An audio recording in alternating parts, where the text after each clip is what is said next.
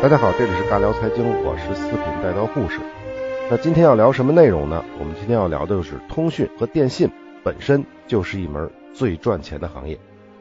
二零一八年世界五百强企业当中，电信行业有十七家，与通讯相关的其他的计算机行业有七家，信息技术服务有五家，网络和通讯设备是有四家，全部加起来是三十多家。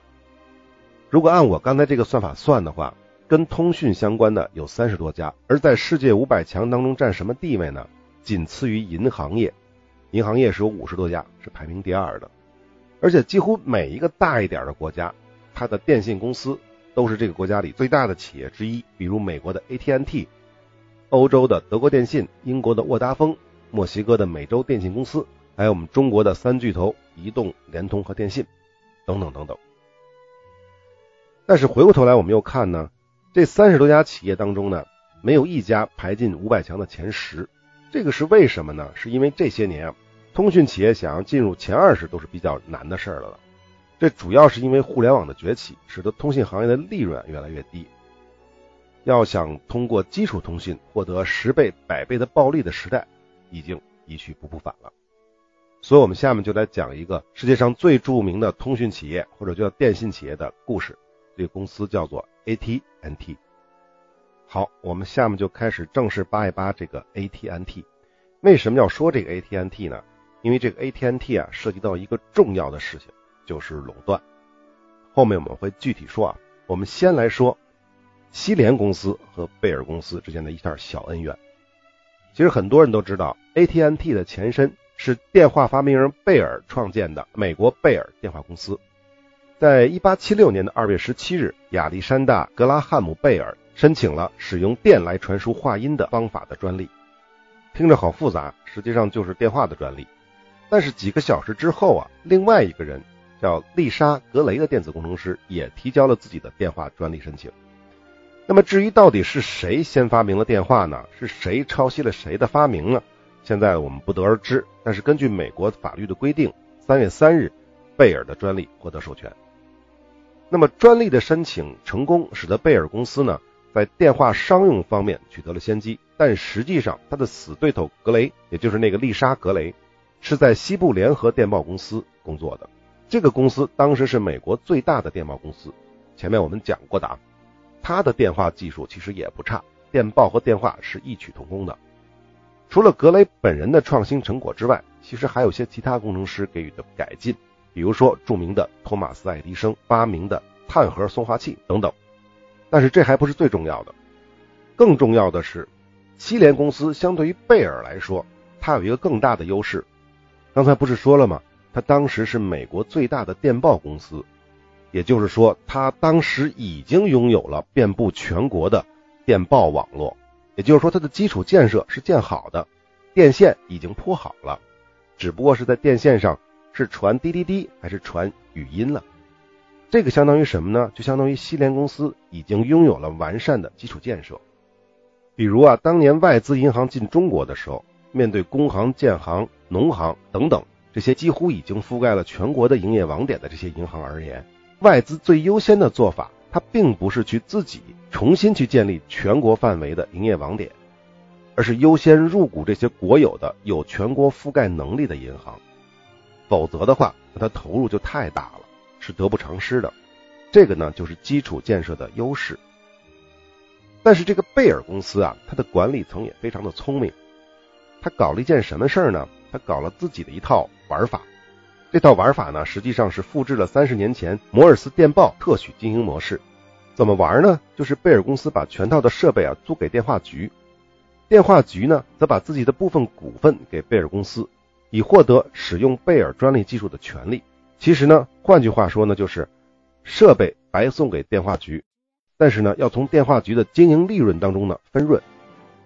用以上的模式，新英格兰电话公司在1878年开始获得了贝尔系统的特许经营权利。贝尔公司和电话公司迅速把电话局开到了像旧金山这样的西部城市。那么，他的死敌西联公司也不能坐视贝尔公司就这么做大了。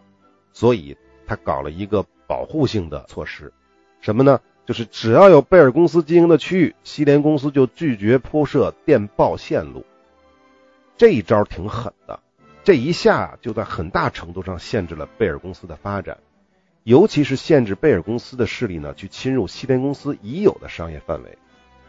不过呢，贝尔公司新颖的经营模式还是非常有优势的，再加上他们的专利垄断地位，从1876年贝尔获得第一个专利开始，到1894年最后一个专利到期为止，贝尔的律师们一共卷入了六百多件法律纠纷。但是他们从来就没有输过，甚至是后来华尔街的恶魔天才海盗大亨杰伊古德尔控股了西联公司之后，又进行了更加疯狂的投资，也没有能挽回败局。最终呢，西联公司将五十五个城市电话网和专利权卖给了贝尔，换来了贝尔百分之二十的设备租赁收入。这个古德尔是谁呢？古德尔是19世纪美国铁路和电报系统无可争议的大巨头，是美国镀金时代股票市场的操纵者之一。这个历史学家有个叫布鲁克的人是这么描述的：西部联合电报公司和贝尔的妥协，实际上意味着贝尔公司最强的一个竞争者消失了，并且更进一步的阻止了其他竞争者的进入。这使得贝尔公司在1894年以前获得了实现教科书式的。绝对垄断，为什么是一八九四年呢？因为一八九四年贝尔公司的电话专利就到期了。到期意味着什么呢？到期意味着是不可能再用专利这件事儿去绝对垄断了。那么贝尔公司会不会被新兴的电话公司拉下神坛呢？我们接着说。正如布鲁克所提到的那样，与西部联合公司的协议。以及贝尔公司在专利上的领先，这两点使得贝尔公司有时间给那些在1894年之后出现的独立电话公司建立起了行业壁垒。贝尔公司呢，先是重组了美国贝尔，紧接着在1899年改名为美国电话和电报公司，也就是我们现在说的 AT&T。American Telephone and Telegraph 公司由于积累了更多的电话设备专利。，ATNT 就可以在所有的黄金地段和区域建立起特许经营权，并且 ATNT 开始了非常重要的垂直整合，也就是说呢，它既制造设备，也运营电话的服务。专利到期意味着垄断被打破，因为电话业务非常的赚钱，所以专利到期之后的十年里，在美国有六千多家独立的电话公司，如雨后春笋一般纷纷冒了出来。他们的目的非常的明显，就是去抢夺 AT&T 手里的那块大蛋糕。但是 AT&T 并没有因此倒下，我们后面会具体来说。那么早期的贝尔的管理层啊，他是认为商务人士、零售商和专业人员是他们主要的客户。毕竟在那个时代，无论是电报、电话还是邮局、铁路，价格都是比较昂贵的，穷人是不可能对电话有什么需求的。当然，我们很理解这个话指的是对价格的限制，也就是说，价格限制了他们的需求。那么，早期的一位贝尔公司的高管就这么说道：“那些资本家、商业家、实业家大方的为电话付费，因为他们需要这项服务，并且每天的工作都依赖这项服务。那当时的电话费有多贵呢？一八九二年，纽约打到芝加哥的话费是每分钟两美元，每分钟两美元。”不是我剪辑出了问题啊，是我故意说了两遍，因为每分钟两美元是非常贵的。关于这两美元到底代表着什么，在那个年代啊，我查了一下数据，二十世纪二十年代的数据我查到的啊，那个时候是美国经济大发展的十年，当时一九二零年的时候，美国工人平均的周工资是二十六点三美元，二一年是二十一点二美元，二六年是二十四点六五美元。二九年经济危机爆发的时候是二十五点零三美元，所以我们就可以简单的计算一下，也就是说周工资是大概二十多美元吧，那么一个月差不多就是一百美元，那也就是说一分钟电话就是普通工人一个月工资的百分之二，大家可以算一算，如果拿你的工资的百分之二去打电话，只打一分钟，想想是什么概念？那么除此之外呢？我还找了一下民国时期的打电话的费用的一些数据。在二十世纪三十年代，广州安装一部私人电话，首先得给自动电话所交一笔三百五十块的安装费，而当时的电话月租是六块，收费模式呢是每五分钟计价一次，不到五分钟也按五分钟计算，每次收费六毛。如果你是打长途电话，每次收费可以高达五点五元，平均每分钟收一块以上。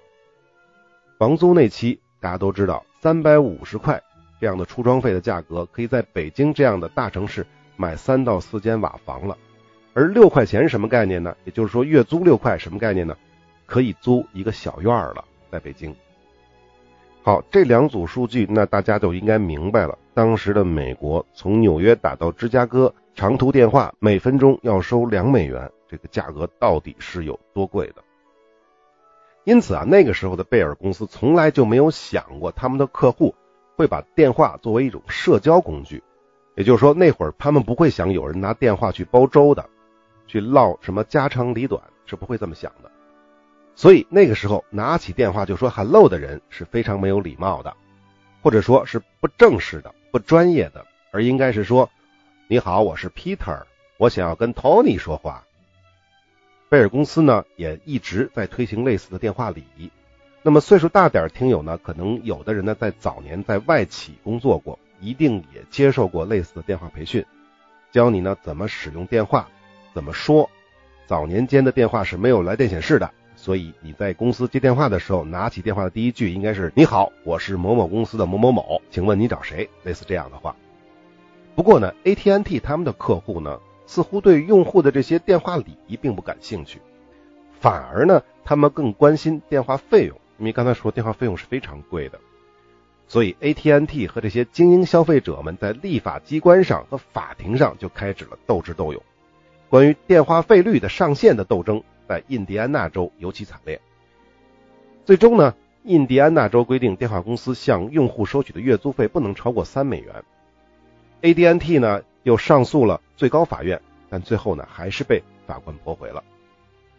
这下就惹怒了 AT&T 的高管，他们立刻关闭了印第安纳州三分之一的电话交换局，并且针对想要进入该州的独立电话公司提起了专利诉讼。立法机关意识到了 AT&T 已经打败了州政府，所以收回了1889年规定的月租费的上限。这个呢就是典型的。专利的垄断所造成的。要知道，他关闭电话局本身是可以有其他电话公司进入的，但是由于他的专利的原因，哼，你就别人不能进来，也就相当于 AT&T 的一个公司已经完全的威胁到了一个州政府。那么这件事之后呢，其他州呢也都看到了印第安纳州的这个案例，所以就纷纷也停止了制定月租费上限的这个计划。不过呢，AT&T 呢也从印第安纳州、纽约和芝加哥的这些斗争当中呢吸取了一些教训，也就是说呢，还是要尽量的和议会和立法机关搞好关系。同时呢，AT&T 也意识到，电话服务迟早会走下神坛，商业精英们迟早不会是他们的主要客户，因为呢，如果客户跟你讨论最多的话题是价格的时候，其实也就说明他们并不是什么商业精英。那么下一步就发展到了电话服务的大众化阶段。在一九一一年，有一个叫安格斯·希巴德的人，他运营了芝加哥贝尔电话交换局。这位大哥的工作成绩呢非常的好，在他离开之前，芝加哥一个城市的电话数量就相当于整个法国的电话数量。他是怎么做到的呢？其实呢，准确的说，并不是说这个希巴德这个人很牛，而是因为他的前任们很糟糕，或者说呢，非常的僵化。脑筋不灵活，希巴德的前任们，他们的策略呢是依话务量而决定通话的费用，而且还得有最低消费。所以呢，希巴德呢针对之前的这个错误的规定，搞出了灵活的套餐计划。这个呢就使得只是偶尔使用电话那些用户呢花费更少，同时呢，他解决了蹭电话的问题。比如当时很多的药店呀、酒店呀。这些地方的客户呢，经常会蹭他们的电话用，毕竟嘛，电话费那么贵。他怎么解决的呢？其实也很简单，就是大量安装了投币电话。在一九零六年这一年，芝加哥就安装了大约四万部投币电话，而安装的位置呢，都在芝加哥那些中产阶级很容易到达的地方。也就是从这个时期开始，电话开启了大众化的革命。虽然那些普通人，我们说的是那些中产阶级啊，不见得能在家里安得起一部固定电话。刚才说了，固定电话的安装费就很贵很贵啊。但是他起码可以在街头随随便便的找到一部投币电话进行使用。截止到一九零七年的十一月，通过贝尔投币电话，消费者可以轻易的找到离芝加哥一百九十一英里范围内的任何有电话的人。也就是在这个时期，AT&T 意识到不能让大众觉得自己是一个简简单单的为了赚钱的私人企业了。他们可以把公司包装的更具有社会责任。什么样的社会责任呢？就是负担起向所有人提供电话服务的社会责任。事实证明，AT&T 的这个选择是非常非常明智的。因此呢，就在这个时期，也就是贝尔电话专利过期的时期，美国虽然涌现出了数以千计的独立电话公司来与贝尔竞争，而且他们确实也争取到了不少用户，但是他们最终还是错过了打败佩尔的最佳时机。原因这么几点：第一，贝尔的先发优势使其早早的确立了垄断的地位，而使得二十世纪早期就已经跟美国的各个城市建立起了良好的关系。第二呢，由于垄断的地位，使得贝尔公司啊在长途电话这个业务上优势远远大于其他的电话公司。这一点其实在最开始的时候并不是很重要，因为那个时代呢，大多数用户呢并不怎么使用长途电话。因为他们觉得长途通信呢，用电报就很好了，因为电报便宜嘛。而消费者反而主要追求呢，是在本城市之内打电话的能力。第三点就是独立电话公司的思路呢，依然是非常传统的，就是我们之前说早一点的 AT&T 当时的想法。他们的眼睛还盯着那些精英的商业用户，就没有认识到，或者说很少认识到投币电话的重要性。也就是说，他们没有意识到。电话服务大众化这个时代的来临，因此这些独立电话公司一直没有能在纽约、芝加哥这样的关键城市站稳脚跟。比如，他们所有这些公司在芝加哥加起来的用户只有两万多，而贝尔公司一家在芝加哥就拥有二十万用户。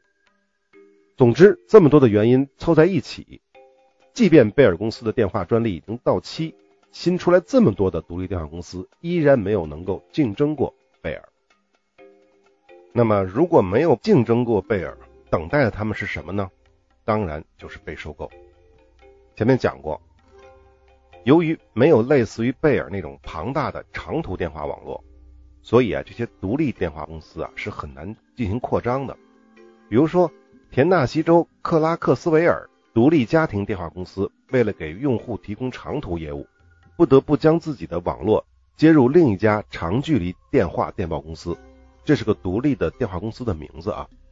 而 AT&T 呢，当然不是吃素的了，他们很快就找到了遏制这些独立电话公司扩张的手段。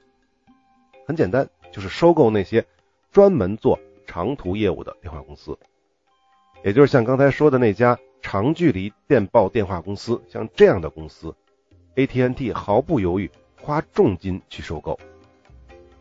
如此一来啊，AT&T 手中就拥有了对这些地方独立电话公司的生杀大权，它可以按心情随意切断这些独立电话公司的长途业务。如果这些独立电话公司活不下去的话，就只能减价卖给 AT&T。也就是说，之前买那些独立的长途电话公司可能多花了点钱，但是在收购这些独立的区域性电话公司的时候，这个价钱呢就能找回来。因此呢，独立电话公司整个的市场份额从一九零七年到一九一二年，从百分之四十九跌到了百分之四十二。当然了，独立电话公司被 AT&T 收购的这个过程当中呢，他们自己也在努力的抗争，比如求助政府进行反垄断行动。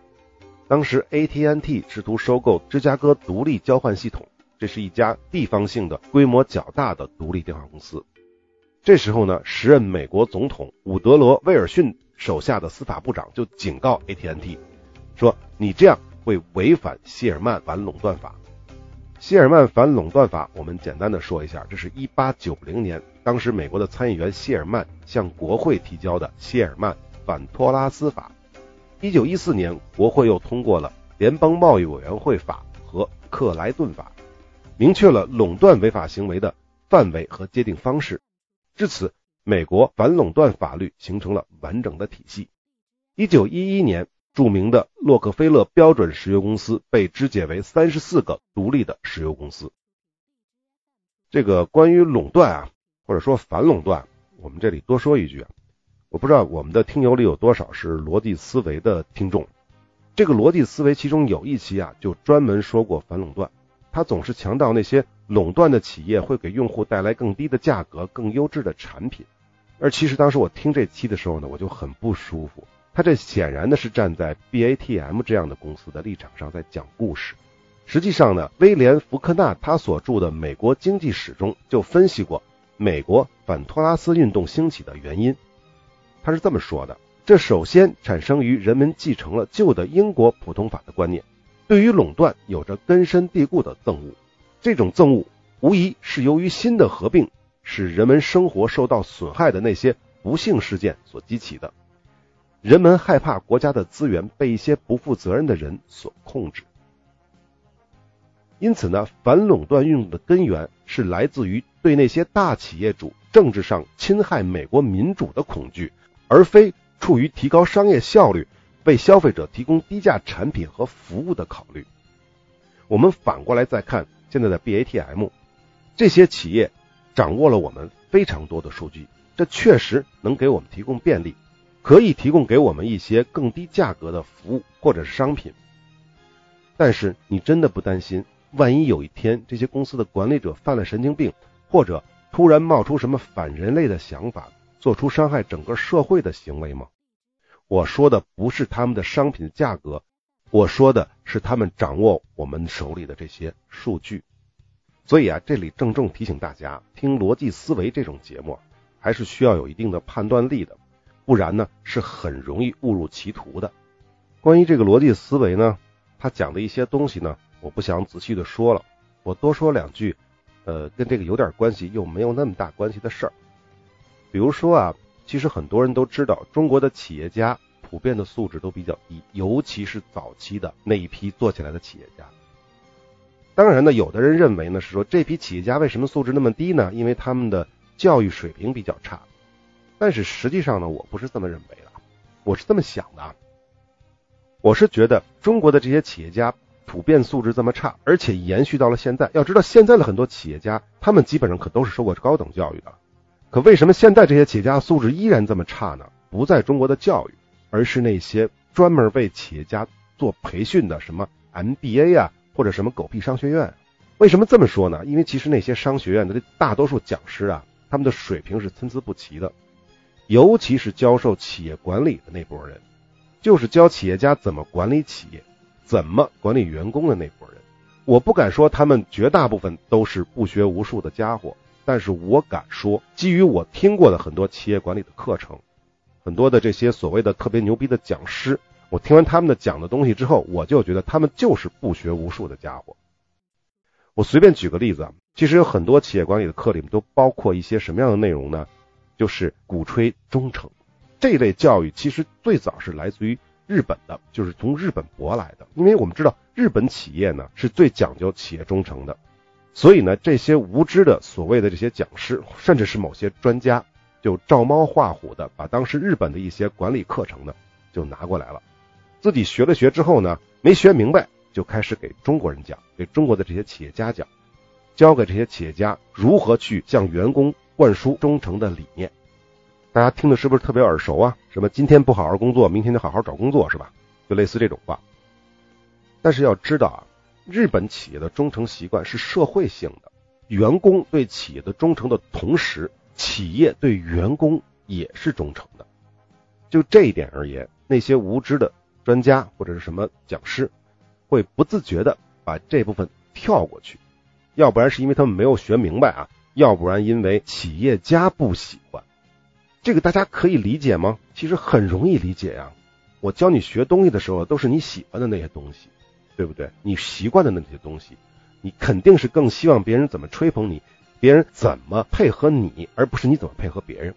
所以呢，讲日本企业管理的时候呢，我们就直接把员工对企业的忠诚这部分呢去讲出来，而企业对员工忠诚的那部分，企业怎么能够保证员工一辈子退休之后他还怎么怎么怎么样，这些事情他就不讲，因为日本企业几乎是不解雇员工的。中国企业会这样吗？你讲忠诚的时候，你会讲这个吗？当然，可能有朋友会说，中国自古也有忠诚的理念啊。但是我们要知道啊，这个依然只有前半句。古代君王确实强调忠诚，但注意，这是源自于儒家的。但是儒家不仅仅提忠啊，仁义礼智信，还有一个仁呐，仁字当头啊。所谓什么叫你不仁我不义，君主不仁则可取而代之。就像这样的话，那些混蛋的教授们、傻逼那些讲师们、傻逼那些专家们。一样会自然而然的跳过这些内容，原因依然是企业家不喜欢，因为我们现在这波给企业家培训的讲师，他们基本上都是按照企业家的习惯去安排自己的教程的，因此中国的这些商学院更多层面上只是社交场合，而非真正的学术环境，讲师也好，教授也好，大部分都是滥竽充数。因为改革早期的企业家普遍文化水平也不是很高，所以更加投其所好。时间久了，这种习惯就延续到了现在。这些完全是错误的企业管理理念，反而成了主流。为什么中国只出现过一个海底捞，没有出现第二个？我相信海底捞的老板张勇很明白我上面讲的这个道理。其实至于逻辑思维套路，其实也是一样。一般的来说，它就是讲一个故事。让你认同这个故事的情景，在获得听众信任之后，再抛出一个其实跟这个故事并没有必然联系，并没有必然逻辑关系的一个结论。当然，讲这个故事的时候，罗胖肯定也只是讲一半，因为如果讲全了，就不见得会得出他所谓的那个结论。换句话说，他们的编辑都是先设定一个结论，反过头来再去找那个故事。其实呢，从辩论的技巧来看呢，大多数呢也是采用这种偷换概念的这种讨论方式。如果大家不信的话，朋友们可以带着这个想法，我带着我的这个说法再去听逻辑思维，你就会发现跟以前听的完全不是一个东西。不信的话，大家可以试一试啊。这里我要声明一下，我本人也是常听逻辑思维的，但我不是罗振宇的粉丝。我听逻辑思维只有两个需求，第一个是他的故事是可以听的。因为原则上他是不会瞎编内容的，历史上的某一个故事他完全瞎编，这个应该不会的。所以呢，故事本身是可以听的，没问题。第二，我从来不听罗胖的那个结论，没有意义，那完全是忽悠人的。但是我是在学习罗胖是怎么不动声色的去忽悠人，来学习他的这种技巧。但是最后呢，还有一条比较有意思的是我自己的一个恶趣味，就是在听这个过程当中呢，随着一块的思考，快速的找出罗胖这个讲的内容当中的逻辑漏洞。其实它的漏洞非常的多，只要按照我那个套路去套，基本上都能找出它的漏洞来。当然，前提还是你需要基于这些故事啊、这些历史啊、这些事情还有一些认知的。他大多数讲的故事都只讲一半了。总之，这个事情是非常好玩的。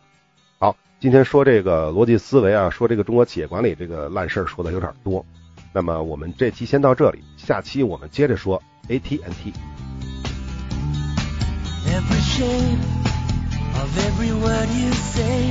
that breaks the silence of an ordinary day. Every look that seems to mystify, every single smile that brings me to the sky.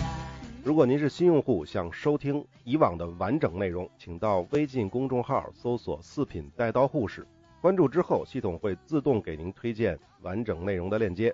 如果您所收听的这个平台发现我不更新了，因为我一般是每周更新一次，周一或者是周二更新。如果是很长时间不更新了，就说明我已经放弃了这个平台。所以要想找到我的话，也通过微信公众号“自品带刀护士”这个微信公众号，有的时候呢会放一些预告，有的时候呢会放一些彩蛋，但不是定期更新的。好，欢迎大家评论转发，我们下期再见。